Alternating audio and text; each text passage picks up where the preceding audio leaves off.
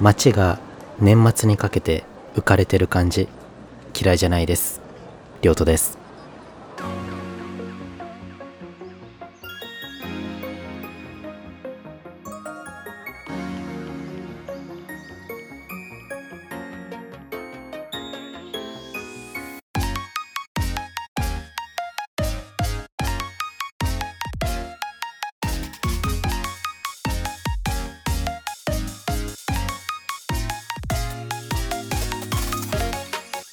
僕あの1回目の配信でもお話ししたと思うんですけど今あの京都市に住んでるんですね。で実は生まれも京都なんですけれども京都は京都でも京都市ではなくて京都市からずっと北の方に行っていただくと実は京都にも海がありまして皆さん海があるの知ってますかね？京都にも。そこら辺で生まれ育ったんですね。で京都は南北にすごく長い地域なので京都に出てくるのもすごい時間がかかるんですけれども高校までそこで生まれ育って大学進学とともに南にこうやってきたっていう感じなんですね。で、まあ、京都の人からするとですねあのい京都に海なんかある？みたいなこと平気で言ってくるんですけれどもね、まあ、お前らもそこの魚とか食ってんだろうって思うんだけどまあね仲良くはしたいんですよ僕も。であのー、皆さんお分かりの通りですね。あのここまでの配信とか今喋ってる感じもそうなんですけど僕あの関西弁が全然出ないんですよね。たまにイントネーションちょっと関西っぽくなったりとかまあちょっと言葉の使い方とかでたまに出るんですけどまあそれはこうやっぱり関西で生まれ育ってはいるのでテレビとかラジオとかそういうメディアで摂取するものは関西コテコテなので、まあ、そこでちょっと影響はあるんですけどその地域は全然関西弁を使うような地域じゃなくて僕みたいな平たい感じの喋り方の人がたくさんいるんですよね。一応今こう関西弁がちょっと強いエリアで、まあ、住み始めて結構経つので割とこう関西寄りにはなってきてるんですけど関西の人からしたら全然多分関西弁とは言われない感じの喋り方で、まあ、一応関西に住んでるので気を使ってマックってって言いそうになるところをなんとかマクドっていうようにねして頑張って過ごしてるんですけど、まあ、関西でマックなんていうものならばお前は関西人じゃないって言って迫害されてしまうのでそこはちょっと気を使いながら生きてはいるんですけれども ま、それでですねあの関西では全然関西人じゃないねって言われるし、まあ、京都の人からしたらあんなとこ京都じゃないって言われるし、まあ、そういうちょっと歯がゆい思いをしたまま東京に出て行ったんですよね。で東京に行くと端々で関西のイントネーションみたいなものが出るらしいんですよね。わからないんですけども。で、まあ、向こうの人からしたら京都って言ったら京都一括りにされるじゃないですか京都南北広いのにどこで生まれ育っても京都人っていう扱いになるんですよねでまあ僕が就職したところはもう本当に小さい個人のデザイン事務所だったんですけれども、まあ、そこでですね後々に僕の悪口を裏で言ってたってことが発覚した、まあ、とんでもない事務所なんですけれどもあのそこで言われてた悪口がですねまあ、やっぱこう京都の子ってこう裏表が分からんから言ってることが本音なんか全然分からんからやりづらいなみたいな悪口をね言われてたらしいんですよね。で僕からしたらこの京都人っておっしゃいますけど京都市の人からしたらあんなとこ京都じゃないって言われるような地域で生まれ育ってるから京都人でもないし東京に行ったら京都人って言ってでっかいくくりであの裏表のねあるあの京都の悪いイメージを持たれるしっていうのでなんやねんってこう歯がゆい思いでいたんですけれども、まあ、皆さん京都の人ってなったらやっぱりこうイメージありますかね？どうしてもこう裏表があるとかね。表で言ってることと腹で思ってること違うやろみたいなそういうイメージありますかね？ね。まあ、そんなわけでですね私が強く言いたいのはですね京都って言ってもねあの広いですし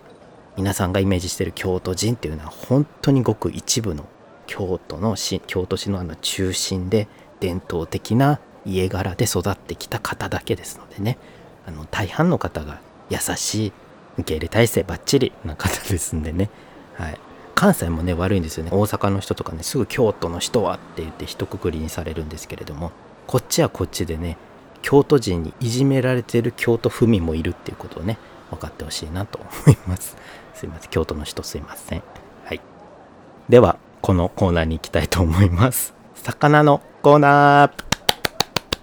ありがとうございます。はいこのコーナーは皆さんから頂いた愚痴を私があれこれ魚にしてお話しします。今日はそんな関西っぽい愚痴が届いております。ラジオネーム豆腐亭ウルフさんから頂きました。ウルフさんありがとうございます。ウルフさんはですねアラサーゲーの吠えたいラジオ吠えラジのパーソナリティウルフさんです。ありがとうございます。では早速ご紹介します。りょうとくんまだ立体交差ポ新参者のウルフと申します。以後何卒吉何ありがとうございますご丁寧に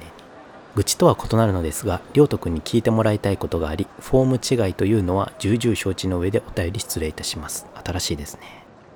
前回の五感の良い言葉たちとても楽しく聞かせていただきました。すいません、紹介が遅くなってしまったんですが、五感のいい言葉たちを聞いた後にお送りいただいています。りょうとくんの好きな駅名で、天ガ茶屋という駅ですが、五感のいい言葉を紹介した中で僕が天ガ茶屋を一つ入れてたんですね。大阪にある駅です。今から17年ほど前、私が高校生の時に3年間通学で通過する駅でした。うん。あの辺りにおられたんですね、ウルスさん。私も姉もこの天ガ茶屋駅で乗り換えをしており、兄弟で天ガ茶屋ヘビーユーザーでした。当時、この天ガ茶屋という駅には、よく女祖子の女子高生が出現しており、しばしば姉と話題にしていたのを思い出しました。足フェチの姉がやたらと彼、もとい、彼女の足を足が可愛い、足が綺麗と褒めていたのですが、顔面はどう頑張ってみてもおじさんなのです。このままでは愚痴でも何でもないまま終わり、りょうとくんを困らせてしまいますので、強いて愚痴らせていただきますと、足の手入れより、その汚えウィッグをどうにかしろ。そのどう見ても中年おじさんにしか見えないメイクを何とかしろと言いたい所存です。とはいえ、もう20年近くも昔の話になりますので、もう天ガちゃんにはあの JK2、かっこ女祖子女子高生の略、んはいないかもしれません。以上、私の思い出とちょっとした愚痴でございました。長文乱文失礼いたしました。追伸、私の好きな五感の言葉は富士そばですといただきました。ありがとうございます。天ガ茶屋ね、五感のいい言葉を紹介した時に天ガ茶屋駅を一つ入れたんですけども、天ガ茶屋降りたことないってその時言ってたんですけどよくよく考えたら結構降りてまして、まあ、あの乗り換えなんですけどあの関空に行く時の乗り換えとかあと昔ねあのよくフェスに行ってたんですけどそのフェスが泉大津っていうところであったんですけどその時の乗り換えでねよく降りてましたそういえば。でも街はあんまりね知らないなっていうところで訂正をさせていただきたいと思うんですがその天ガチャや男性が女装、まあ、女子高生の女装をしていると。そういう人物がよく出現していたという話でしたが。なんかあのー、そのおじさんの女子高生みたいな有名な人をテレビか何かで見たことがあるんですけどその人だったのかな？なんか各地にいるのかな？それとも。なんか定期的に現れてる気がしますけれども。お姉さんからすると足がすごい綺麗だったと。いうことで、まあ、足は大事だからね。助走する上で、ね、手入れはしっかりしてるけど、まあ、ウィッグとかそのメイクがちょっと頑張らないとっていうところだったということだね。なるほど。分かりました。何の話なんでしょうかこれは。皆さん女装ってしたことありますかね？あの男性の方。僕したことないんですよね。したい願望もあんまりないんですけれども足が結構コンプレックスであの結構太めでしっかりしてるんですよね。であのやっぱ女装したら足すごい大事だなと思ってて女子高生とかってスカート結構短めだし足しっかり出るから足は大事なんじゃないかなと個人的には思いますけど上のねメイクとかウィッグはね頑張ればなんとかなるけど足はでも毛を剃ったからといって綺麗な形になるのは大変ですからね。だからなかなか稀有な存在だったのかもしれないけれども。うん。ありがとうございました。もう20年20年後もまだ生存してたらなかなかね今時だったらもう拡散されてるのかなと思いますけれども。ちょっと天ガ茶屋にね行く機会がありましたらよく目を凝らしてみたいと思います。ありがとうございました。富士そばいいですよね。東京行く時に食べたいと思います。続きましていただきましたラジオネームテナーさんからいただきました。2回目ですね。ありがとうございます、えー、ご紹介します。おもちくんに興味を持った娘からおすすめエピソードの依頼。素直に1回目から聞けばよくない？ということでありがとうございます。お餅というのは私がえー、これ説明しましたかね前に。あのリスナーネームとして使ってる名前なんですけれどもなんとテナーさんは親子で聞いていただいてるということで。聞いてますかね？テナーの娘聞いてる？ありがとうございます。もうそれが嬉しいわ。うん。おすすめエピソードね。おすすめエピソードってあんまりこの番組 おすすめエピソードになるようなエピソードがないんですけれども。どどれがいいんでしょうね。でもとりあえず今のあの現時点での再生回数ダントツ1位というのがですね9話の人と比較しない生き方ってさというのがね一番聞かれてるんですけれどもこれをぜひそしたら聞いてもらってもしかしたら結構前にねこれもいいてますんで娘さんここまでたどり着いていただいてるんでしょうか？それとももう離れてしまったんでしょうか？大丈夫かな？はい。ということでこれからも末永くよろしくお願いいたします。でもこの番組を親子で聞いていただくってすごいことですよね。本当に嬉しいことです。なかなか自分で想像した時も親と同じポッドキャスト番組を聞いてるっていうのはすごい面白い感覚だなと思ったしなんかその共通の話題があるっていうのはすごい素敵なことですよね、ま、その番組がこの番組でいいのだろうかっていう問題はあるんですけれども、はい、楽しんでいただけたら嬉しいなと思っております。ありがとうございます。いい愚痴でした。はい、ということで皆様から愚痴ね、まだまだ募集しておりますので、よろしくお願いいたします。ちょっとした日常のね、愚痴でも結構ですのでね、皆さん気軽にね、お送りいただければと思います。よろしくお願いいたします。詳しくは概要欄の投稿フォームをご覧ください。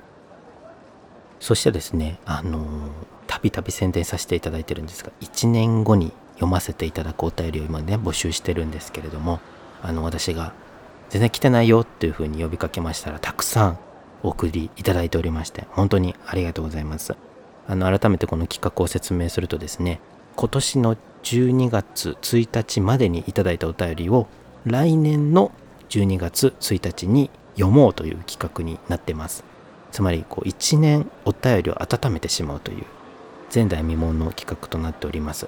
皆さんからねお便りたくさんいただけましたらこの企画自体も大変盛り上がると思いますのでよければ1年後の自分に対してでもいいですしこの番組に対してでもいいですし何でも結構ですので短いものでも構いませんので是非お送りいただければと思います。こちらも概要欄の投稿フォームから是非お送りいただければと思います。はいということで今回はこの辺りでお別れしようかなと思っております。というかもう言ってる間に12月まであと1週間を切ってしまっているんですかね。毎年毎年言ってますけど早いですね。本当に。これ一回言いたいよね。早いねって言ってね。皆さんね、あの、冬に差し掛かりますので、体調の方、どうぞご自愛いただければと思います。年末にかけてね、イベントもたくさんありますので、はい。ということでこの番組に対する感想は「ハッシュタグ立体交差」にカタカナの「ポ」をつけて「ハッシュタグ立体交差ポ」でお待ちしておりますいつもありがとうございます番組のフォローそして星のレビューもぜひぜひお待ちしておりますのでよろしくお願いいたします。何か言い忘れてたことはないかな？大丈夫だと思います。ということではい。皆さんまたぜひぜひお聴きいただきたいと思います。皆さんに良き出会いがありますように。さよなら。バイバーイ。